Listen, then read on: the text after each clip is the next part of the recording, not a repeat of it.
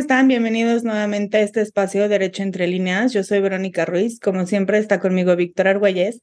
Y el día de hoy nos acompaña Andrés Cámara, socio del despacho Monsalvo Duclo, despacho especializado en materias laboral y de seguridad social, para platicar acerca de las trabajadoras del hogar y todo lo que implica lo que se ha hecho muy popular últimamente en podcasts, periódicos y demás para saber si tenemos que inscribir a las personas que trabajan en nuestra casa o no, si es algo ilegal o no y cómo lo podemos hacer de la mejor manera. Hola Vic, hola Andrés, buenas noches.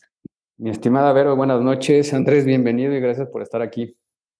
Hola Vero, hola Vic, muchísimas gracias por, por invitarme. Este, pues espero poder ayudarlos a aclarar las dudas que tienen sobre, sobre este tema y ayudar al público a, a resolver también esas dudas y, y hacer lo que nos corresponde para este, apoyar a las personas trabajadoras del hogar. Buenísimo, y seguro que sí. Pero bueno, a ver, vamos a empezar. Oye, Andrés, entonces, a ver, platícanos, este, que se hizo una reforma a la ley de seguridad social, eh, ¿qué, qué, implica esta iniciativa, cuál es la finalidad, etcétera. Ok, pues todo empezó hace, hace un par de años con una resolución de la Corte en la que se reconoció que las personas trabajadoras del hogar tienen de hecho derecho a, pertenecer al régimen obligatorio y es obligación de los patrones, las personas eh, este, encargadas de la casa en la, que, en la que estas personas trabajan, de pagar las cuotas de seguridad social como lo haría cualquier otro patrón y como lo hacen muchos y miles de patrones este, en, México. A partir de, eh, de esta resolución de la Corte, pues bueno, vino una primera iniciativa de, este, de reforma a la ley del Seguro Social, donde del, artículo que refería al régimen voluntario, pasaron a las personas trabajadoras del hogar al artículo que refiere al régimen obligatorio. Entonces, pues ya a partir de ahí se formaliza la obligación de, todas las personas que, ocupamos los servicios de, de trabajo del hogar para este, inscribirlas al régimen obligatorio. Paralelo a esto, el instituto puso en marcha la prueba piloto para el régimen, para, la inscripción al régimen obligatorio de las personas trabajadoras del hogar. ¿Y este, qué es esta prueba piloto? Pues bueno, el instituto debutó una plataforma electrónica en la que tú como patrón y la persona trabajadora del hogar en un principio, pues los dos se metían, registraban su información y a partir de esa información registrada, pues se generaba una línea de captura y se realizaba el pago de las cuotas correspondientes. Ahorita más adelante eh, vamos a hablar un poquito de cómo funciona ahora. Sin embargo, pues en un principio, pues tuvo muchísimos pues, obstáculos y trabas porque pues, lo pensaron, a ver, debe funcionar de esta forma, pero pues empiezan ahí las dudas y todas las dudas que seguro el público está pensando ahorita. ¿Qué pasa si tiene más de dos patrones? ¿Qué pasa si nada más viene un par de días a la semana? ¿Qué pasa si nada más viene un día a la semana? ¿Qué pasa si, si yo le pago X cantidad que no es que no cubre el salario mínimo mensual? Y pues todo ese tipo de situaciones pues han sido resueltas a través de pues, prueba y error y, y pues actualizando esta prueba piloto a lo largo de este de los últimos dos, tres años, y actualmente tenemos ya, eh, digamos que la versión beta con una, este, con una plataforma muchísimo más robusta, más fácil de operar y un proceso, pues considerando que es un proceso de un trámite con el gobierno, un proceso bastante simple y accesible para, para las personas, ¿no? Digo, tomar, tomar, tomar eso con, con, este, con la cautela que merece, pero pues bueno, digamos que sí han estado haciendo un esfuerzo por simplificarlo y por ayudar a la gente a cumplir, porque parte de lo que he, visto profesionalmente y con las preguntas que me hace este, familiares, conocidos y amigos al respecto, es esta voluntad de, oye, yo sí quiero cumplir. Yo sí quiero que, este, que la persona que trabaja en mi casa y que me apoya em, toda la semana o que me apoya unos días a la semana, pues quiero que, que tenga acceso a este tipo de prestaciones y quiero que tenga cobertura en caso de que llegara a pasar algo, que digo, toquemos madera, esperamos que este, nadie, nadie tenga algún accidente, pero pues que pueda acudir al instituto y recibir atención médica, ¿no? Claro. Ok. Bueno, o sea, tú haces que suene muy fácil, pero pues la verdad es que para la gente de a pie que no tiene ni idea de esto, pues no está tan fácil. Entonces, ¿qué te parece si primero nos explicas con manzanitas qué pasa si nosotros no inscribimos a las personas que trabajan en nuestra casa. O sea, cuáles son las implicaciones, eh, no solamente en caso de que la persona tenga un accidente, sino como repercusiones jurídicas que puede tener para los patrones no inscribir a las personas que trabajan con ellos ante el IMSS. Pues como cualquier patrón, si, esta persona este, recibe consejo de un abogado, pues te pueden demandar ante el... Ahora, ver, antes eran las juntas de conciliación y, arbitraje, pero en algunos estados se mantienen todavía porque estamos en ese periodo de transición, pero bueno, ante los tribunales laborales te podría este, demandar el pago de cuotas este, obrero-patronales de, correspondientes a la duración de la relación de trabajo. Y aquí podemos recordar que el instituto pues, tiene cinco años para ejercer sus facultades de fiscalización. Sin embargo, aquí ya me estoy yendo muy del lado oscuro y, y realmente la intención de esta, de esta prueba piloto y la intención de esta siempre ha sido buscar la, la regularización de, del, trabajo, este, del trabajo del hogar, ¿no? No, no se trata de perseguir patrones, no se trata de, de, ir a tocar a cada casa y preguntar, oye, ¿cómo se llama la señora que trabaja aquí? Ah, bueno, pues me debes X. No, se trata más bien de, de una, una iniciativa para que en comunidad todos hagamos la, lo correcto, lo que nos corresponde. ¿no? Si hay un componente ahí de, este, de riesgo para ti como patrón, como siempre, porque pues eres, digamos que un patrón informal, ¿no? este, y, y pues también el, el, gobierno le ha estado jugando mucho a esa parte, eh, pues, pues, no me gustaría decir intangible, pero a la parte moral y al, oye, estás abusando de los, este, del trabajo de una persona que, que contribuye y está ahí todos los días contigo y, y es alguien muy cercano, que son personas de mucha confianza, ¿no? Es gente que está en nuestras casas cuando nosotros no estamos, que cuidan nuestras mascotas, que cuidan nuestros hijos, y a nuestros, este, a nuestros mayores, a nuestros adultos mayores. O sea, es, es un eh, compromiso y una, em, y, una reciprocidad que nosotros tenemos que tener hacia, hacia las personas trabajadoras del hogar. Y pues bueno, digamos que la iniciativa se va más hacia ese lado un poquito, este, no sé si la palabra correcta sea sentimental, que al lado coercitivo y de voy a ir a tocarle la puerta a todos para, para venir a cobrar.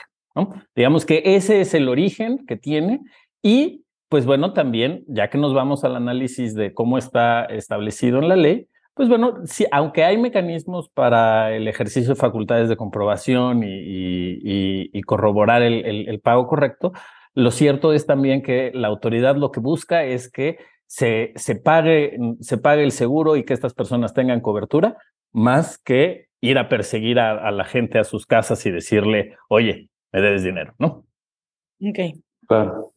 Ok. Oye, y por ejemplo, Andrés, en estas, digo, ahorita me voy a rezar un poquito de las variantes que estamos platicando y cómo contempla la ley exactamente esta definición de trabajadores del hogar. ¿Qué es exactamente lo que tenemos que entender como, quién, qué personas son consideradas trabajadoras del hogar? Porque yo creo que ahí está la duda, ¿no? Porque hay varios supuestos. Entonces, ahí justamente cómo la ley lo contempla.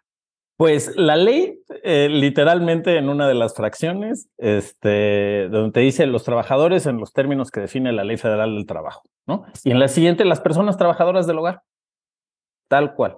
La definición de persona este, trabajadora del hogar es alguien que, este, por medio de una relación subordinada, trabaja este, haciendo eh, labores del hogar en favor de un, ciudadano particular. ¿no? Aquí hay una importante distinción entre trabajo de mantenimiento, trabajo este, de conserjería, por decirlo de una forma, y trabajo del hogar. ¿no? No es lo mismo el señor este, que está como conserje en el edificio, el señor encargado del mantenimiento en la privada el, o el vigilante, que la, la, persona trabajadora del hogar. Son actividades distintas y la, la prueba piloto y, el, y, la plataforma para el registro de inscripción y determinación de las cuotas este, para las trabajadoras del hogar es diferente y tiene una naturaleza distinta que no está hecha para este otro tipo de actividades, ¿no? Cada una de estas actividades, pues bueno, habrá que ver la naturaleza de la relación. Generalmente, pues es la administración del edificio es quien tiene que ser el patrón y pues bueno, quien es el encargado de pagar las cuotas este, obrero patronales que corresponden. ¿no? Es, es muy específica este, la, la prueba piloto al señalar que las personas trabajadoras del hogar, en efecto, realizan eh, y, pues habíamos platicado un poquito de no usar esta palabra, pero realizan trabajo doméstico. No sé si, si, si podamos este, pues, utilizar el símil, porque digamos que es, es, de ese tipo de situaciones de dónde está la línea de qué es trabajo doméstico y qué ya es, este, qué es otra cosa, pero pues digamos que bajo el parámetro de las actividades eh, comunes que, que se tienen que realizar para, para el mantenimiento y, el correcto funcionamiento de, un, de una casa, de un, de un, hogar, digamos, limpiar baños, limpiar recámaras, este, recoger cosas, pues ese tipo de actividades son las que comprende el trabajo del hogar, ¿no? Ya el, ay, es que también me cambia las, este, los contactos o, pues, es, muy buena para, no sé, para las computadoras y pues, me ayudó a poner, pues no, eso ya es otra actividad y pues ya tiene que ser este, eh, clasificado y remunerado de otra forma, ¿no? Ok. Ok. Andrés, ¿quién puede dar de alta a una trabajadora del hogar? Es decir, eh, pues, ¿quién es el responsable dentro de la casa? Tiene que ser una persona económicamente activa o entiéndase, puede ser una ama de casa que para efectos fiscales no existe. ¿Ella puede dar de alta a una persona como, pues, como su empleada o cómo funciona? Pues hay un par de requisitos aquí que tenemos que, que tomar en cuenta en la plataforma, porque eh, nos van a pedir pues, algunos, este, algunos datos para nosotros registrarnos, ¿no? Para identificar. Entonces vamos a tener que manifestar pues nuestro nombre, nuestro CURP y un correo electrónico, así como la dirección de donde es el domicilio donde, donde está prestando sus servicios este, la persona trabajadora del hogar. Eh, aquí, como clave, pues no nos están pidiendo el RFC, lo cual, pues bueno, ¿qué, ¿qué es lo que nos indica? Como les comentaba, pues la intención no es irte a perseguir. La intención es facilitar el registro de las trabajadoras del hogar y que se paguen cuotas para que ellas puedan tener cobertura de, seguridad social. Entonces, no, no necesitamos ser este, un contribuyente registrado ante el SAT. Lo que sí necesitamos es tener un CURP, un correo electrónico válido y pues obviamente la, disponibilidad del dinero para realizar el pago todos los meses. Oye, por ejemplo, ahí se necesita una, o sea, que sí tengan cuenta de banco, supongo. Eh, no, tú le puedes hacer el pago en efectivo a la persona que eh, trabajadora del hogar y el pago de cuotas tú sí lo vas a hacer a través de un banco, pero pues es que esas cuotas se van a ir a las cuentas del instituto. Ok, estamos en un simulador, perfecto, es una prueba piloto. ¿Y hoy cómo funciona? O sea, ¿qué pasa si la persona que trabaja conmigo no trabaja, o sea, no vive en mi casa, no está todos los días? ¿Qué pasa si lo que le pago por los días que venga la semana no alcanza el mínimo? Eh, ¿Qué pasa si esa persona tiene muchos patrones? ¿Quién es el que la tiene que registrar? ¿Quién no? O sea, ¿cómo funciona eso? Ok. A ver, son muchas preguntas. Voy a tratar de ir. Primero la primera, tú tranquilo, no pasa nada. Este, con, vamos, vamos con lo del salario que, que, luego es este. ¿Qué pasa si yo si nada más trabaja conmigo una vez a la semana? Y aunque le pago más del salario mínimo diario, pues obviamente cuatro días al mes no, no juntan un, un salario mínimo mensual. Pues bueno, el, el sistema está, está diseñado para que tú como patrón únicamente pagues las cuotas que te corresponden, ¿no? Tú ahorita como, como vamos a, a, describir un poquito cómo funciona el sistema, pues puedes elegir entre trabajo, este pago, pago por día o pago mensual mensual, quincenal, ¿no? Y entonces, pues bueno, ahí te, este, la plataforma te permite seleccionar, oye, conmigo vienen nada más los martes y los jueves. Entonces yo selecciono martes y jueves, pongo cuánto gana y el sistema me genera mi línea de captura y literalmente, eh, supongamos que estamos ahorita en noviembre y, y yo y, y, la señora Panchita va a venir a ayudarme eh, a partir del primero de diciembre. Entonces, yo para asegurarme que desde el primer día que venga a mi casa tiene cobertura, pues bueno, yo voy a, este, meterme a la plataforma ahorita mismo y, voy a seleccionar todos los martes y todos los jueves del mes de diciembre y voy a poner gana 450 pesos por día, me van a hacer la suma, me van a, van a determinar cuántas, este, este, cuál, cuál es el monto de las cuotas que yo tengo que pagar y me van a generar una línea de captura, ¿no? Y este, y en el, y, y, ya en la práctica yo voy, realizo el pago antes del, del 20, ahorita vemos los detalles, ya sé que me estoy yendo un poquito rápido, voy, voy, realizo el pago antes del 20 y entonces cuando ella venga el 6 de diciembre, si le llegara a pasar algo, toquemos madera que no le pase nada, pues bueno, ella ya va a poder ir es desde ese mismo día a la clínica a, a recibir atención médica. Si otra vez igual, el 8 tiene cobertura. El 13 tiene cobertura, el 15 tiene cobertura, el 20, 22, 27 y 29. Y esa es la cobertura que está a mi cargo. Y supongamos que la señora Panchita, como, este, como somos buenos amigos, pues también va a ayudarte a ti a, a, tu casa, Vero, y, y, también ayuda a Vic. Entonces, pues tú, Vero, vas a seleccionar pues, todos los lunes de diciembre, porque tú nada más necesitas que vaya un día. Y Vic va a seleccionar los miércoles y los viernes, porque este, él, él, también necesita ayuda dos días. Y entonces, pues así, con, con nosotros tres como patrones, ella ya alcanzó cobertura, cuando menos en días hábiles, ¿no? Ya mm, si, okay, este, okay. si se selecciona este sábado y domingo, pues bueno, eso ya es digamos que para el pago mensual, ¿no? Este, personas trabajadoras del hogar que pues también reciben casa, este, digo, habitación y alimentación, y, este, y que generalmente eh, tienen un día de descanso a la semana o dos días de descanso a la semana, pero pues se considera que nada más tienen un patrón. Ok, de esto que me estás diciendo, puedo entender que ella solamente tiene cobertura por los días que trabaja. O sea, que realmente esto es un seguro para mí como el patrón, no para ella como persona.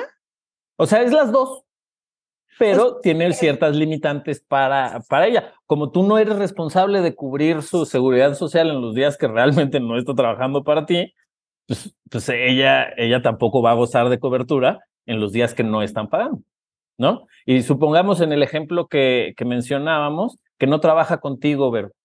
Entonces, pues solo tendría cobertura cuatro días a la semana. Que se va a ser proporcional y va para las dos días, o sea, de, sí, tanto para ti como patrón y ella, pero por lo menos de eso a nada, o sea, ahí es donde empieza. Y, y precisamente lo que busca, y, y como decía, es cubrir algún accidente que pueda ocurrir, ¿no? Que se resbaló y se torció el tobillo, o, o tuvo una caída y, y, y, tuvo una fractura, o hubo alguna quemadura, o al, algún tema así, el, el poder atender la, la, emergencia y que, y que ella pueda gozar de sus, este, de sus prestaciones de seguridad social. Y pues digamos que a ti como patrón, pues es literalmente tener un seguro, ¿no? ¿Cuál? Claro, o sea, o sea, es más beneficio, la verdad, pues para mí, si algo le pasa mientras está trabajando en mi casa. O sea, que este sentimentalismo y cosa moral de la reforma, pues en realidad es más protección para mí que para ella, ¿no? Pues desde cierto punto de vista, porque también puedes, este, puedes ver como una protección para, para ella y para su familia, porque pueden designar beneficiarios. Ah, ok, eso está cool. ¿No? Y, y, y la cobertura, si bien los riesgos de trabajo solo son unos días, pues puedes tener acceso a, a, a servicios médicos. Contribuyes a, a su subcuenta de, de, de retiro y, y, pues digo, digamos que tiene otros beneficios que, que tal vez nosotros en nuestra posición no, no advertimos inmediatamente, pero contribuye a la formalización de, este, eh, del empleo y a, digamos que nivelar un poquito el piso, ¿no? Porque como, como, les decía, es un, es un sector de, de, personas vulnerables con trabajo, con un trabajo que, que, representa un gran valor para, para quien lo recibe, pero que no necesariamente es, es retribuido ni, ni tiene la, las condiciones eh, pues mínimas, ¿no? Y, claro, y justo claro. es, es establecer ese, ese nivel. Ok. No, y más con, estaba checando una cifra de, que ahorita para les voy a leer para que, no, para que vean que no estoy inventando, de la encuesta nacional de ocupación y empleo, que somos el segundo país con más eh, empleados de este tipo, son 2.3 millones de personas. O sea, Brasil está en número uno y Estados Unidos está, a nivel, está en el lugar tres. Entonces creo que sí suena interesante, ¿no? Este tipo de reformas, o sea, sí son necesarias. Para lo que dices, ¿no, Andrés? Que es, es formalizar. Sí, esta, formalizar y, y como les decía, tal vez nosotros no lo vemos como algo tan relevante porque pues, estamos en otra posición. Pero, pero sí contar con esa protección no solo para, para la persona directamente, sino también para los beneficiarios, es, un, es un gran valor agregado que, por ejemplo, no tendrías si, si pagamos un seguro privado, por decir la, este, la solución más capitalista que, se, que, que, primero se nos ocurre, ¿no? Bueno, pues entonces cada quien le paga un seguro privado y ya es tu bronca. bueno, sí, pero, pero el sistema de seguridad social precisamente es un poquito, busca un cuidado más integral de, de, de la persona. Pero bueno, empezando primero, este, nos vamos a meter a la página del IMSS, www.ims.gov.mx. Ahí en la página vamos a encontrar un módulo, si, si, le bajamos más o menos por ahí de la mitad, de personas trabajadoras del hogar. Si no, es ims.gov.mx, diagonal, personas, guion, trabajadoras, guion, hogar. Ok. con eso, este, con eso vamos directamente. O la solución más fácil, escribir ahí en la barrita de Google, personas trabajadoras del hogar, IMSS. Y el primer resultado es el enlace. Em, ahí está, bueno, entonces este, ingresamos al sitio, ahí damos, este, eh, hay un botoncito que dice quiero registrar a la, a, la persona trabajadora del hogar que, que me apoya y ya te va a mandar a un segundo sitio, ahí hay un, un botoncito que dice ingresa al trámite. Y ahí ya te va a mandar a un segundo sitio donde ahora sí vamos a empezar con el registro de la información. Lo primero que te va a pedir como patrón, te va, este, te va a pedir indicar tu CURP y un correo electrónico. Como segundo paso, vas a tener que revisar y validar tus datos personales, porque con tu CURP pues, va a aparecer tu nombre completo, fecha de nacimiento, etcétera, etcétera. Y vamos a tener que poner el domicilio donde la persona trabajadora del hogar va a desempeñar sus labores, ¿no? Entonces, calle Avenida Siempre Viva, número 425. Y ahí ya lo ponemos, Colonia Mirador, ¿no? Eh, en la alcaldía Benito Juárez, en la Ciudad de México. Okay. Y entonces ya le damos ahí siguiente. ¿no? Es, es un formulario, la verdad, bastante simple, con, con este, como les decía, con las salvedades de que se trata de una página del gobierno, pero este, pues, ahí vas, este, te va, te va describiendo muy, este, de forma muy didáctica qué es lo que, qué es lo que te falta, como cualquier formulario que si no lo pones bien, te aparece en rojo y no te deja dar el siguiente paso. Entonces, ya que nos registramos como patrón e indicamos el domicilio, pues bueno, nos va a pedir el CURP y el número de seguridad social de la persona trabajadora del hogar. Vamos a tener que registrar su domicilio, seleccionar el salario, el tipo, la forma de pago del salario, salario mensual, salario diario, la forma de pago por eh, mensual o por día y el total del salario mensual que nosotros le estamos pagando, ¿no? Aún si no llegamos al salario mínimo, este, porque es pago por día, pues bueno, vamos a tener que poner el total del, de lo que la persona recibe en un mes, este, de nuestro eh, en un mes de nuestro día. Y si nosotros seleccionamos pago por día, nos va a activar una opción de un calendario donde vamos a seleccionar, como les decía, pues todos los martes y los jueves que, que, viene, que viene la señora Panchita a ayudar. Una vez que, este, que ya vaciamos esta información, le vamos a, a, aplicar siguiente. En el siguiente paso nos va, nos va a este, pedir el sistema que validemos los, este, los datos y concluyamos el trámite generando un comprobante de solicitud. Este comprobante es el papelito que acredita que yo ya registré a la señora Panchita en X fechas y tiene mis datos, tiene los datos de, de, la persona trabajadora del hogar y además de, esta, este, de este comprobante de, de, solicitud, pues me va a dar una línea de captura para que yo vaya al, al, banco este, a realizar el pago. Eh, para continuar, para, digamos que cerrar el trámite, pues bueno, tenemos que hacer el pago. No, no, es suficiente. Este, no es suficiente nada más hacer el trámite, tenemos que hacer el pago. Este, y ya el, al mes siguiente, supongamos que, como, como les decía, lo, lo hacemos ahorita en noviembre para que la cobertura empiece en, en, en diciembre.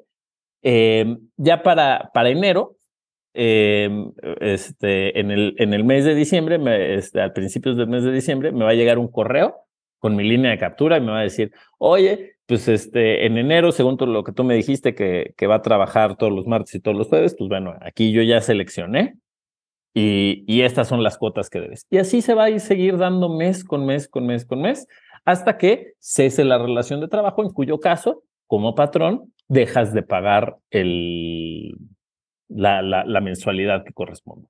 Como, como se han podido dar cuenta de, de, de los tiempos, se paga por mensualidad anticipada, digamos que es prepago. Yo ahorita pago desde noviembre para que tenga cobertura en diciembre. Y así este, en los meses subsecuentes. No, pues está genial eso que ya te llegue nada más la línea de captura, o sea, que ni siquiera tengas que volver a meterte a la página ni nada, o sea, que ya todo esté como muy automatizado, ¿no? O sea, que ya también para que no haya pretexto de es que no me llegó, es que no me metí o se me olvidó o lo que sea. Sí, digo, tiene todavía sus, este... Pero un chale porras para que lo mejoren. Sus detalles, pero ahí está, este, ahí está, digamos que el... La versión esta beta, ¿no? ¿Qué dices? La, la versión beta que, que resolvió bastantes problemas, sobre todo qué pasa con múltiples patrones, ¿no? O sea, ¿qué pasa si los tres queremos registrar a la misma persona? Ah, bueno, pues yo solo selecciono los martes, Vero solo selecciona los miércoles y Vic solo selecciona los jueves. Ok. Muy bien. Tengo dudas. O sea, desde que yo pago, ¿la señora está asegurada o tiene que pasar un tiempo como pues no sé si decir para que caiga el pago o para que empiece a surtir efectos o qué, o sea, pero ya pago yo hoy y ya está todo bien. O mejor lo empiezo a hacer con mucho tiempo de anticipación para que cuando... Con un mes de anticipación. Ok. O sea, si, si ahorita ya está trabajando y yo quiero pagar ahorita, bueno, pues este, me meto ahorita antes del, del 20, registro los días que trabajo, registro el pago mensual, me va a generar mi línea de captura y voy y hago el pago antes del, del 20 de noviembre y con eso, durante los días que yo seleccione o los días que correspondan del mes de diciembre, eh, la persona trabajadora del hogar ya tendrá cobertura. No puede ser de un día para el otro como podría ser en una relación de trabajo tradicional, en el que pues yo empecé hoy y hoy mismo me registraron y si hoy me pasó algo, hoy ya puedo ir al IMSS. Aquí, desafortunadamente, por la naturaleza y, el, y la forma en la que funciona el sistema, pues sí, como, como bien dices, lo tenemos que planear un mes antes o bien pues, hacerlo lo antes posible para, para reducir esa ventana de, de falta de cobertura. Ok. Tengo otra duda y me van a matar, pero seguramente a muchísima gente le interesa. ¿Esto es deducible de impuestos como si fuera una empresa? No. Nada, ok. O sea, lo No. tienes que hacer por pura moralidad y porque es lo que toca y porque es lo correcto. Correcto. Sí, no, el SAT, pues si no te dejan deducir ya casi nada, ya realmente. Y toquemos ese tema, por favor. y sería, y, se- y sería lo correcto, la verdad. eh, Sí, sí. Es falta de, de sinergia entre la Secretaría de Hacienda y Crédito Público y el Instituto Mexicano del Seguro Social, porque pues también tienen planes de, planes, perdón, este, convenios de, para, para compartir información, ¿no? Claro, y, justo. y, y esta discrepancia entre qué sí se puede en la ley del Seguro Social y qué sí se puede conforme al Código Fiscal o la ley del impuesto que corresponda, da dolores de cabeza, ¿no? Y, y yo, que, yo que trabajo con patrones, no sabes qué dolor de cabeza a veces es el, ah, es que sí se puede para seguridad social, pero no se puede fiscalmente, ¿no? Claro. O fiscalmente está este beneficio que no se va a ver reflejado en, del lado de seguridad social. Han, han este, homologado muchas cosas, pero ahí sigue habiendo una, una, una brecha eh, importante eh, entre uno y el otro, y pues es un, es un proyecto que, que nuestro Poder Legislativo tiene en deuda desde hace muchos años, el, el homologar el sistema tributario con el, con el sistema de seguridad social para que efectivamente funcione en favor de los trabajadores, en favor del gobierno y simplifique las, la, las cosas para que los patrones puedan operar y puedan tener prosperidad, ¿no? Porque el, la falta de, de, de, sinergia entre una materia y otra pues significa más gastos, ¿no? Necesito tener dos especialistas, necesito tener asesores externos y, y se vuelve complicado. Pero eh, en resumen, no, no es deducible. Creo que ya, ¿no? Quedó clarísimo. Sí, espero que ya han tomado nota y si no, ahí está el enlace que les dio Andrés. Y pues Andrés, mil gracias por, por estar aquí y compartirnos todo este conocimiento. Algo que se nos esté olvidando. Que... Pues hablando de dudas, en la, en la misma página de, de la plataforma de personas trabajadoras del hogar hay una pestaña y un apartado de preguntas frecuentes dividido como en preguntas generales, preguntas referentes a las personas trabajadoras y, y, preguntas dirigidas a los patrones. Aquí hay preguntas tan, tan simples como qué es el trabajo del hogar, a, oye, tengo que pagar impuestos, oye, es deducible con el SAT. Todo eso está ahí y, y la verdad, eh, como les decía, es una, es una muy buena herramienta y, y como particulares, más allá de que nosotros tres somos abogados y, le entendemos un poquito más que, que, los ciudadanos de a pie a este tipo de situaciones. Eh, más bien tenemos más paciencia. tenemos más paciencia, sí, creo, creo, que, creo que esa es la clave. eh, justo es, es accesible para todos, ¿no? Hay que, hay que quitarnos un poquito el, el, el miedo, así yo lo hago con mis papás y con, con mis tíos, es quítate el miedo, tío, nada más es, es como darte de alta en Facebook, darte de alta en Instagram, darte de alta en cualquier otro de los sitios de los que diario te das de alta en alguna cosa. Sí, a todo. Nada más que hay que tener un poquito más de cuidado porque pues aquí estamos hablando de, Información. De, de, de, la obligación, ¿no? Eh, y, y, pues sí, eh, buscarle y además este, también está el teléfono del instituto. No son muy buenos y no son muy amables para contestarle este tipo de llamadas, pero te van a resolver la duda después de unos 45 minutos de esperar. Pues ahí está, cuando estamos en el tráfico, pues ya saben, ahí se pueden desquitar la llamada y ya aprovechar el tiempo. Y ya en el peor de los casos, ya que, ya, ya que estés en, este, en el bosque oscuro y no puedas encontrar, pues hay un montón de videos en YouTube. eh, sí, la, la, verdad digo, yo con todo gusto, si alguien me manda un mensaje, los voy a atender y les voy a, este, voy a hacer todo lo posible y todo lo que esté dentro de mi poder por resolver sus dudas. Pero aquí sí, como, como me decían mis abuelos, pues tienes que aprender a hacerlo tú mismo porque yo no te puedo eh, este, traer el pescado todos los días, tengo que enseñar a pescar. Y este es uno de esos ejemplos en los que cada uno tenemos que, aprender a pescar para, para corresponder esta, esta confianza que nos están dando, este, este, esta gran ayuda, gran, gran apoyo que es tener una persona trabajadora del hogar que, que nos permita ocupar nuestro tiempo en otras cosas, ¿no? A veces no vemos lo valioso que es este no tener que perder dos días a la semana limpiando la casa. Andrés, muchísimas gracias. Ya saben, quien lo quiera contactar, la página de su despacho es Monsalvo Duclo, Ducloud, se escribe, punto com. Exacto, okay. monsalvoducloud.com. Buenísimo. Andrés, mil gracias. ¿Regresarás o no regresarás? Eso ya dependerá de ti, de que sigan saliendo dudas en esta materia. Pero bueno, muchísimas gracias a ti. Vic, mil gracias como siempre y sobre todo muchísimas gracias a todos los que nos escuchan. Los esperamos en la próxima.